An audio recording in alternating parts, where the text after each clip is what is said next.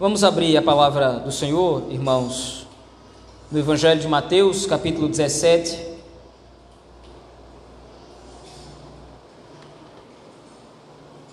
Evangelho segundo escreveu Mateus, capítulo 17.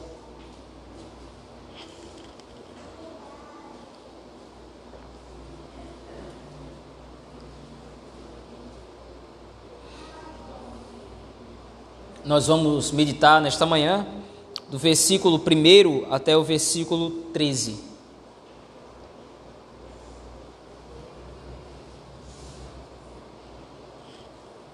Evangelho de Mateus,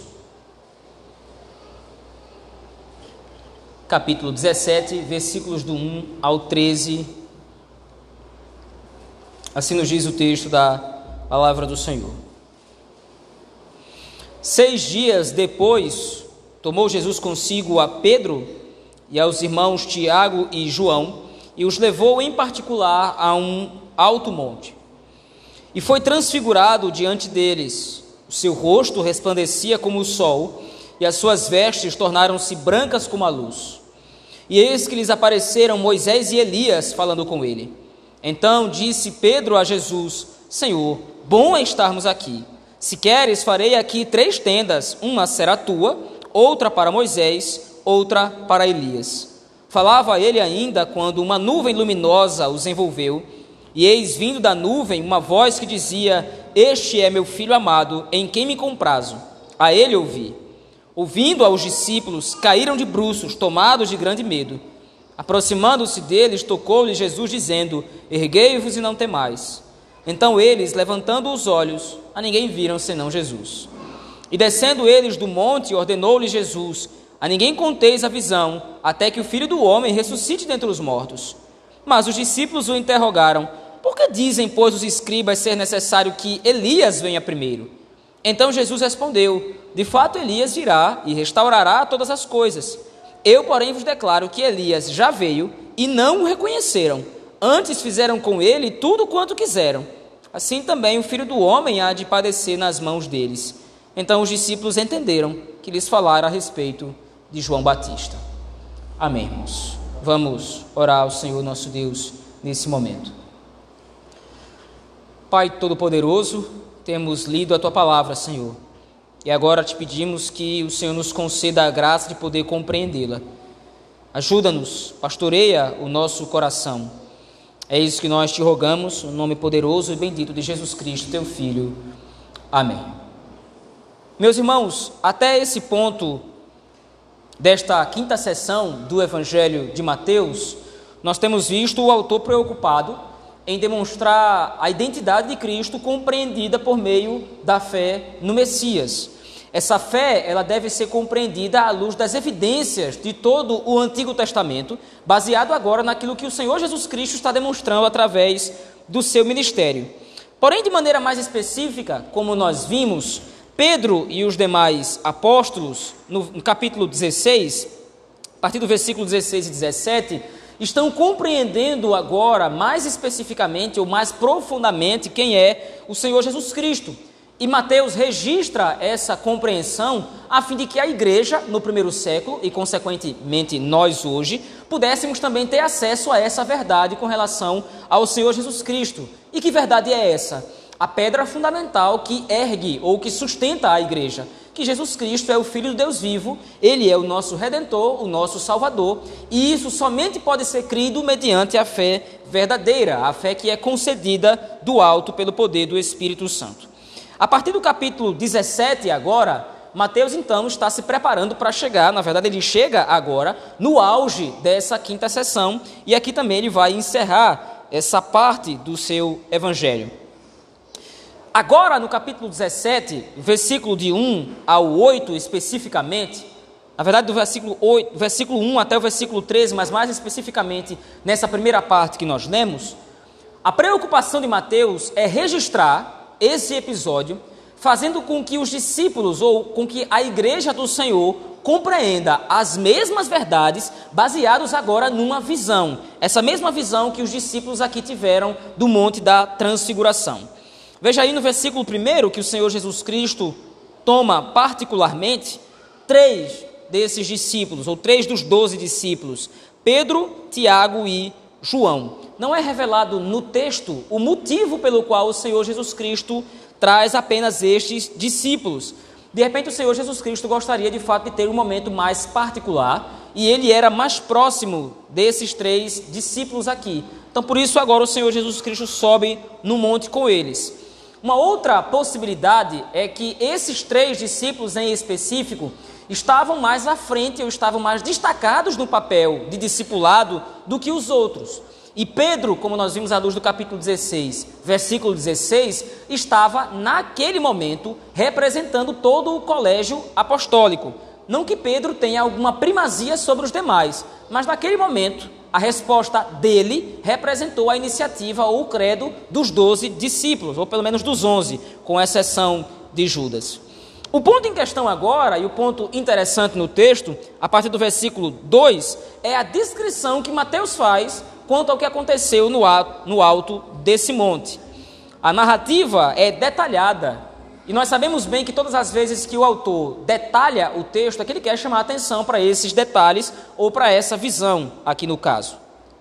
Versículo 2 diz: E foi transfigurado diante deles, o seu rosto resplandecia como o sol, e as suas vestes tornaram-se brancas como a luz. Apesar de essa ser a primeira descrição da visão como um todo, nós vamos perceber que nessa passagem há diversos elementos que são usados por Mateus como evidências de quem Cristo é. A primeira delas, então, é a própria transfiguração em si. O Senhor Jesus Cristo sobe a um alto monte e nesse monte, então, ele está revelando aquilo que ele de fato é. A palavra transfiguração, no grego, aqui no versículo de número 2, ela não deve ser entendida como uma transformação. Cristo não está se transformando em algo que ele não é. Na verdade, Cristo está revelando aquilo que ele é de fato. A natureza do corpo de Cristo agora, ou a aparência do corpo de Cristo, demonstra aquilo que ele, na verdade, sempre foi: glorificado, digno de toda honra, toda majestade e toda excelência. Porém, agora, qual é a intenção de Mateus em registrar isso? É simplesmente demonstrar o quanto Cristo é poderoso ou o quanto a verdadeira forma de Cristo é bela? Parece que não. Se nós levarmos em consideração o contexto anterior, nós vamos perceber que o Senhor Jesus Cristo havia exortado os seus discípulos com relação a tomar a sua cruz e segui-lo. Veja aí o versículo 24 do capítulo 16. Então disse Jesus a seus discípulos: Se alguém quer vir após mim, isto é, se alguém quer verdadeiramente ser meu discípulo, a si mesmo se negue, tome a sua cruz e siga-me. Isso dito depois da confissão de Pedro, exorta os discípulos com relação à jornada cristã. O Senhor Jesus Cristo está exortando a igreja a pensar que a sua jornada não vai ser uma jornada fácil.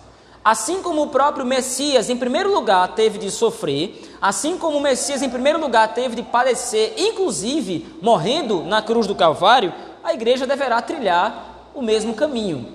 Naturalmente, a igreja não tem poder vicário, isto é, o sofrimento da igreja, o sofrimento dos discípulos de Cristo, do agente, dos agentes do reino, não tem poder de expiar pecados, assim como o sacrifício de Cristo tem. Mas o que o Senhor Jesus Cristo coloca aqui é que a jornada cristã está baseada na sua própria jornada. Assim como o Messias veio, se humilhou, sofreu, morreu, ressuscitou, para então ser glorificado, assim a igreja deverá passar pelo mesmo processo. E é exatamente então essa verdade que Mateus ilustra agora quando ele narra a transfiguração de Cristo. A exortação de Mateus para a igreja, através dessa perícope ou através desse relato, é demonstrar qual vai ser o final da trajetória da igreja. Cristo começa o seu trajeto messiânico sofrendo, padecendo, morrendo, mas ao final ele é ressuscitado pelo poder do Espírito e ele é glorificado. A imagem que os discípulos estão vendo agora de um Cristo glorificado, de um Cristo enaltecido, é a imagem que Cristo reflete agora da própria igreja quando ele retornar. A igreja do Senhor será vivificada a igreja do Senhor será glorificada, assim como Cristo está demonstrando aqui. E lembre-se mais uma vez: a exortação de Mateus é para uma igreja que está sendo perseguida. Mateus não está escrevendo para os discípulos que estão vendo isto aqui. Mateus está escrevendo para uma igreja que está na cidade de Roma e lá sendo perseguida por causa do evangelho. Então agora Mateus está encorajando a igreja. Vejam, esse é o final da trajetória da igreja. Esse é o final do caminho dos crentes. Não é a derrota, a ruína, a morte, o sofrimento ou a perseguição, mas é a glorificação através do próprio Messias. Em segundo lugar, no versículo 3, Mateus coloca a segunda ou o segundo conjunto de evidências sobre quem é o Senhor Jesus Cristo. Veja aí a partir do versículo 3. E eis que lhes apareceram Moisés e Elias falando com ele. Então disse Pedro a Jesus: Senhor, bom é estarmos aqui. Se queres, farei aqui três tendas: uma será tua, outra para Moisés, outra para Elias. A verdade é que, à luz desse texto, o que o autor deseja fazer é demonstrar as evidências de Cristo como sendo o cumprimento das profecias do Antigo Testamento. No texto de Lucas e no texto de Marcos, essa, esses dois personagens, eles são evocados como representações tanto da lei, no caso de Moisés, quanto dos profetas, no caso de Elias.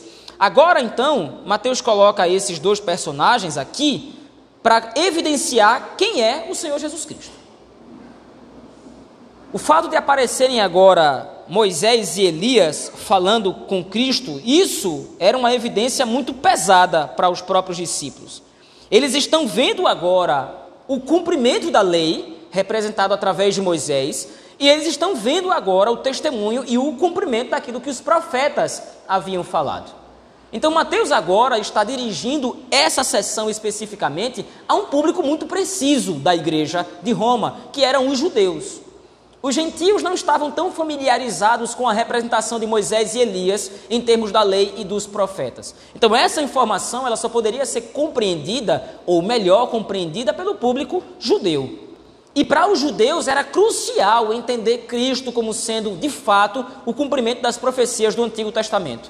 Porque de fato, sobre muita perseguição, os judeus poderiam ser o primeiro público a desistir da fé.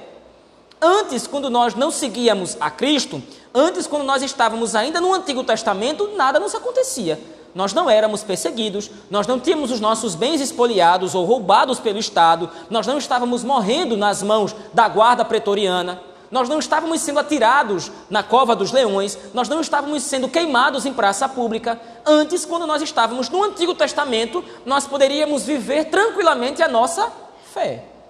Mas agora que nós cremos em Cristo, que é o cumprimento de todas as escrituras do Antigo Testamento, nós estamos sendo perseguidos, não parece muito vantajoso ter fé em Cristo. Mas a informação então que Mateus reforça é exatamente essa: a fé de vocês não é uma fé superficial. Vocês estão crendo, vocês não estão crendo, aliás, numa pessoa qualquer. A fé de vocês está baseada no Filho de Deus aquele que foi prometido na lei de Moisés, aquele que foi profetizado pelos antigos profetas, ele é aquele que haveria de vir. E aí, o último sinal, o último conjunto de sinais que Mateus coloca como prova disso é a nuvem que aparece aí no versículo 5. Veja aí o texto, por favor. Falava ele ainda quando uma nuvem luminosa os envolveu. E eis vindo da nuvem uma voz que dizia: este é o meu filho amado, em quem me comprazo a ele ouvir. A nuvem no Antigo Testamento, ela tinha um significado muito específico. Se você vê os textos de Êxodo, Números e Deuteronômio, você vai perceber que a nuvem representava a própria presença do Senhor.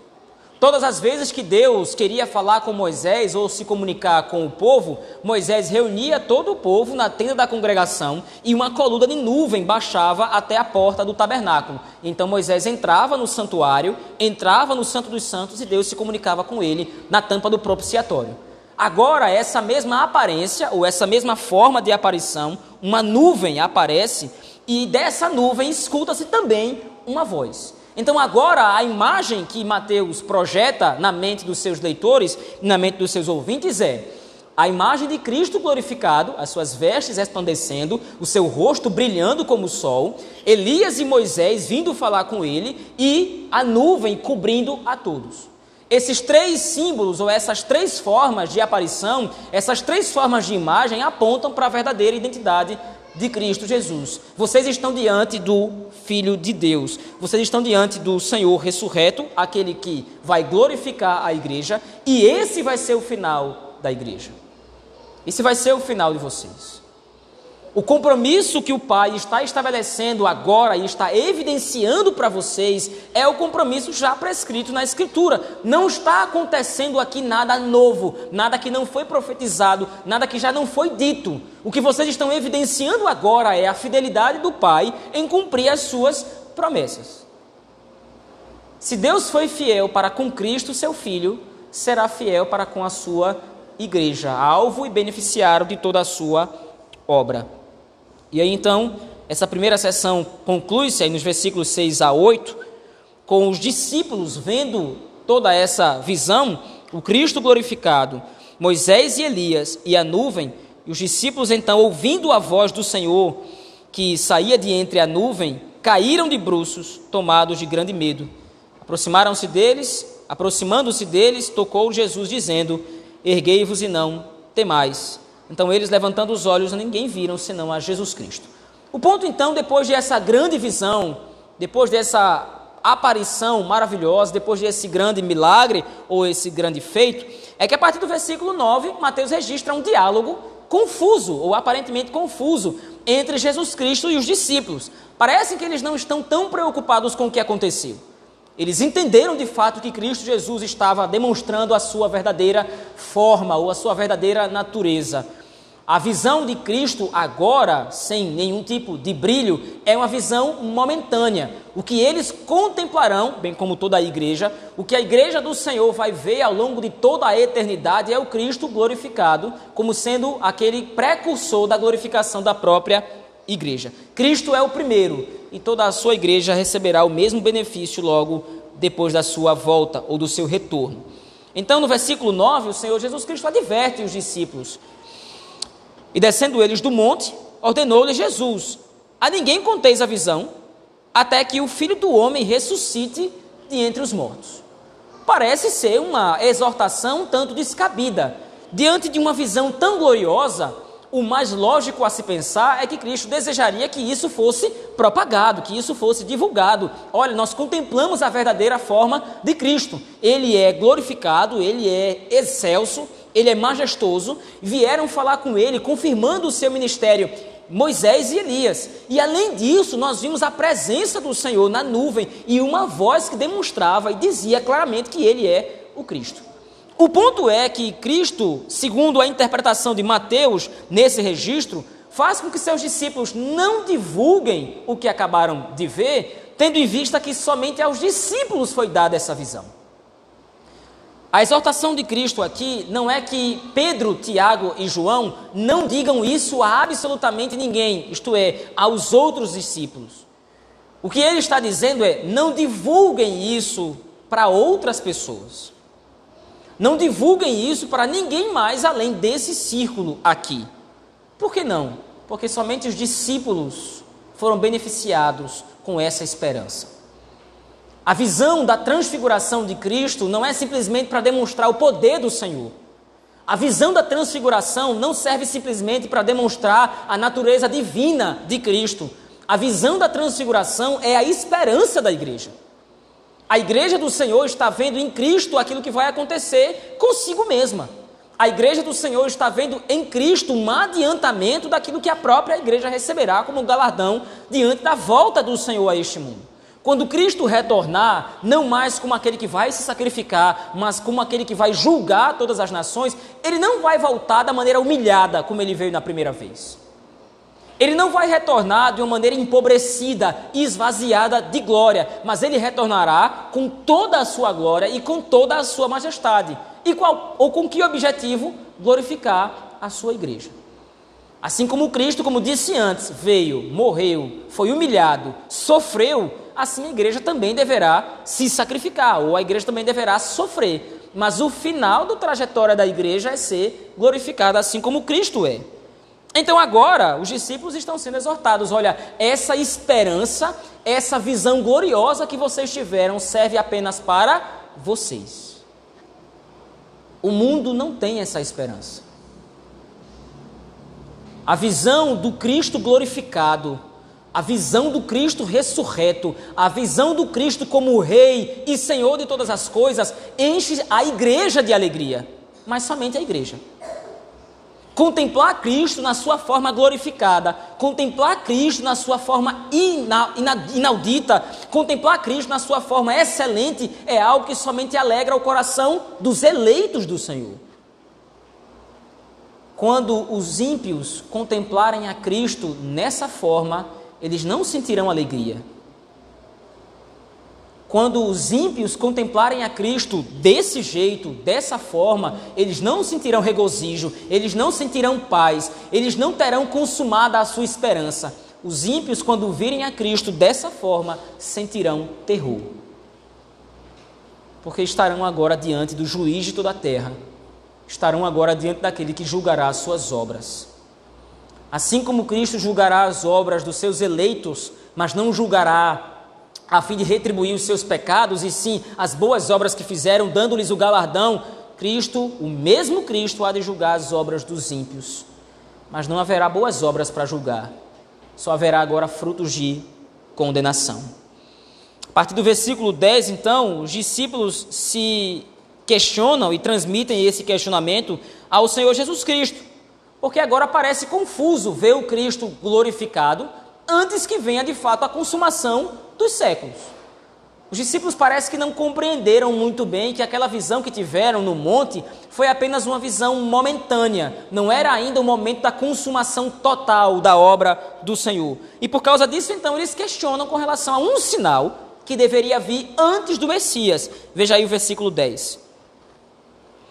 Mas os discípulos o interrogaram: Por que dizem, pois, os escribas ser necessário que Elias venha primeiro? E a resposta de Cristo é: Olha, de fato, Elias virá e restaurará todas as coisas. E porém vos declaro que Elias já veio. Essa menção de Cristo faz referência à profecia de Malaquias, no capítulo 4, a partir do versículo 5. Malaquias tem uma grande visão e a palavra do Senhor vem até Malaquias e a visão que o profeta tem agora, ou a palavra que o profeta recebe agora, é de que deverá vir o grande e temível dia do Senhor. Mas esse dia não vai chegar até que Elias venha primeiro para pregar o evangelho e preparar o caminho para o Messias de fato e o seu ministério. A ideia agora de Elias como um precursor, ela ganha força ou ela ganha significado através de João Batista, o último profeta, conforme os próprios discípulos entenderam lá no versículo 13. Então, o que os escribas e fariseus não entendiam é que João Batista estava pregando o reino como precursor do próprio Messias. Lembre-se, no capítulo 11, quando o Senhor Jesus Cristo usa João Batista como exemplo, ele está exortando os discípulos contra o legalismo dos fariseus. A outra referência que aparece no Evangelho de Mateus a João Batista é apenas no capítulo 3, e lá os discípulos ainda não haviam sido chamados. Então os discípulos ainda precisam de uma compreensão melhor com relação a qual é o papel de João Batista na história da redenção. E o papel do profeta, o papel de João Batista, nesse caso, é ser aquele que vai anteceder o Messias. João Batista, então, é o sinal de que Cristo também, de fato, é o Filho de Deus. Então, agora, Mateus conclui essa sessão demonstrando quatro evidências de que Cristo é o Filho de Deus: a sua glorificação, a aparição de Moisés e Elias, a nuvem e o próprio João Batista como símbolo da sua glória, ou como símbolo do seu pertencimento a Deus como seu filho direto. Porém, existe um detalhe, como é dito aí no versículo 12. Mesmo Cristo tendo se mostrado glorificado, mesmo Cristo tendo se mostrado ressurreto, mais uma vez, Cristo repete a informação de que é necessário que ele padeça na mão dos homens. Veja aí o versículo 12. Eu, porém, vos declaro que Elias já veio e não o reconheceram. Antes fizeram com ele tudo quanto quiseram. Assim também o filho do homem há de padecer nas mãos deles. Apesar de Cristo ser o filho de Deus, apesar de ele ser Senhor sobre todas as coisas, assim como os discípulos viram na sua visão, é necessário que o próprio Messias, é necessário que esse mesmo homem glorificado, o Filho de Deus, padeça. E assim também é necessário que a sua igreja siga o mesmo curso. E agora Cristo está demonstrando aos seus discípulos que esse é, de fato, o inevitável caminho que a igreja deverá trilhar. Um caminho que começa com sofrimento, um caminho que começa com dor, mas termina com a sua glorificação. O texto de Mateus, capítulo 17, do 1 a 13, meus irmãos, demonstra para nós algumas aplicações, pelo menos uma aplicação principal pode ser extraída desse texto. E a aplicação é de que é a partir da contemplação da glorificação de Cristo que a igreja do Senhor recebe esperança para continuar a sua caminhada. Os discípulos contemplaram essa imagem aterradora e a reação de Pedro, Tiago e João não pode ter sido outra de fato, senão cair de joelhos diante dessa visão tão gloriosa. A mesma imagem que o apóstolo Paulo registra em Filipenses, quando o Senhor Jesus Cristo raiar nas nuvens do céu no seu retorno glorioso, todo joelho vai se dobrar e toda língua vai confessar que ele de fato é o Filho de Deus, ele é Senhor para a glória de Deus Pai. Mas como disse antes, essa visão gloriosa que a Escritura nos dá sobre nosso Senhor Jesus Cristo é uma visão que nos enche de esperança, mas somente a nós. Somente nós somos fortalecidos com a menção, com a ideia de que Cristo Jesus de fato é o Filho de Deus e ele de fato está sentado à direita do Todo-Poderoso. Não adianta apelar como fonte de consolo para qualquer outra coisa nesse mundo. Não adianta apelar para otimismos, ah, as coisas vão ficar melhores, as coisas vão ficar muito, muito melhores do que estão, as coisas vão ficar boas para a igreja. Nós sabemos, à luz da palavra de Deus, que isso não é verdade. O Senhor Jesus Cristo havia profetizado que nos últimos tempos haveria apostasia, haveria perseguição, haveria muito sofrimento a ser aguardado e experimentado pela sua igreja. E é claro que essa imagem, esse quadro, nos atemoriza assim. Nós estamos vendo, estamos testemunhando um mundo caído, um mundo cada vez mais rebelde contra o Senhor, um mundo cada vez mais rebelde contra a palavra de Deus, contra os seus testamentos, contra os seus testemunhos e contra as suas ordens. Nós estamos vendo o aumento da violência, nós estamos vendo o aumento da corrupção e diversos outros fatores que nos fazem ficar com muito medo do mundo e com todas as coisas que estão acontecendo nele. E além disso, nós estamos vendo claramente a igreja do Senhor ser perseguida.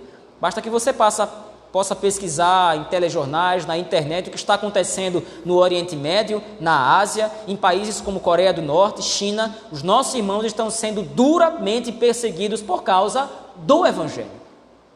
Num cenário como esse, o que é que pode dar esperança à igreja?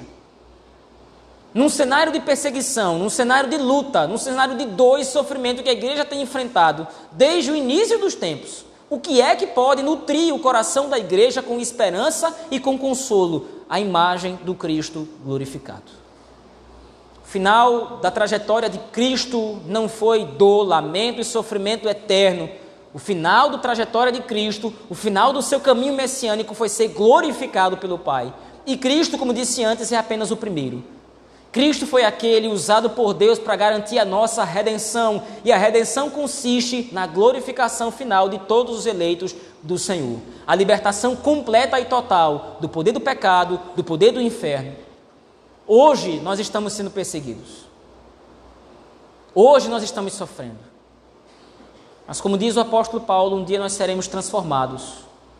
Um dia o que é corruptível vai se revestir de incorruptibilidade um dia as nossas vestes manchadas por causa da trajetória desse mundo corrompido vão se transformar em vestes alvas com a neve. Um dia o nosso corpo será glorificado e nós receberemos um corpo semelhante a esse de Cristo Jesus, que Pedro, Tiago e João viram e contemplaram.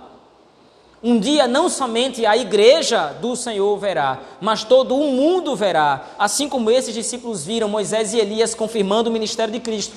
Todo o mundo verá Cristo Jesus como cumprimento da promessa de Deus ao longo de todo o Antigo Testamento e Novo Testamento, vindo no seu reino para declarar a sua igreja vitoriosa através da sua própria vitória. Assim, meus irmãos, as palavras de Cristo no versículo 7 são palavras emblemáticas. Quando os discípulos caem de joelhos por causa da visão aterradora, o Senhor Jesus Cristo diz: Erguei-vos e não temais. São as mesmas palavras que Mateus repete para a igreja do primeiro século, que estava sofrendo perseguição. E são as mesmas palavras que o Espírito Santo repete para nós hoje, nessa manhã. Erguei-vos e não temais. Não tenho medo de um mundo corrompido, não tenho medo de um mundo rebelde, que se rebela contra a igreja, que se rebela contra o Senhor. O final da trajetória da igreja é ser glorificada e enaltecida por Deus. Não que nós sejamos dignos de glória, a glória pertence somente ao Senhor, mas a igreja de Cristo deverá refletir a glória de Deus em Cristo Jesus por causa da sua obra de salvação em favor da sua igreja.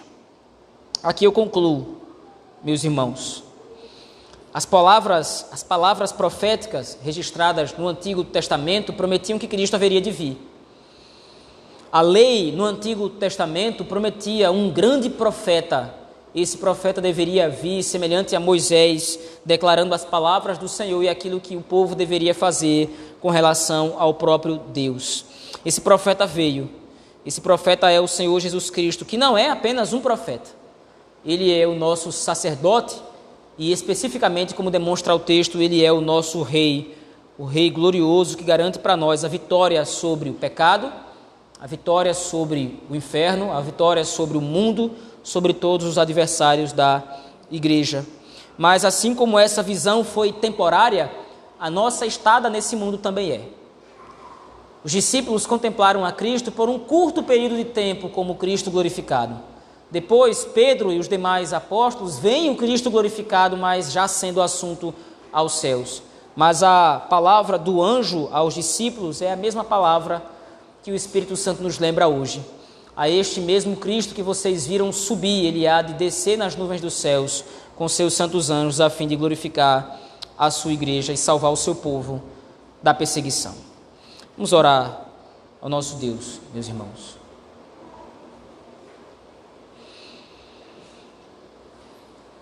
Pai bendito, Deus de amor e misericórdia, obrigado pela leitura da tua palavra, obrigado por nos ter lembrado mais uma vez da visão gloriosa do Cristo ressuscitado.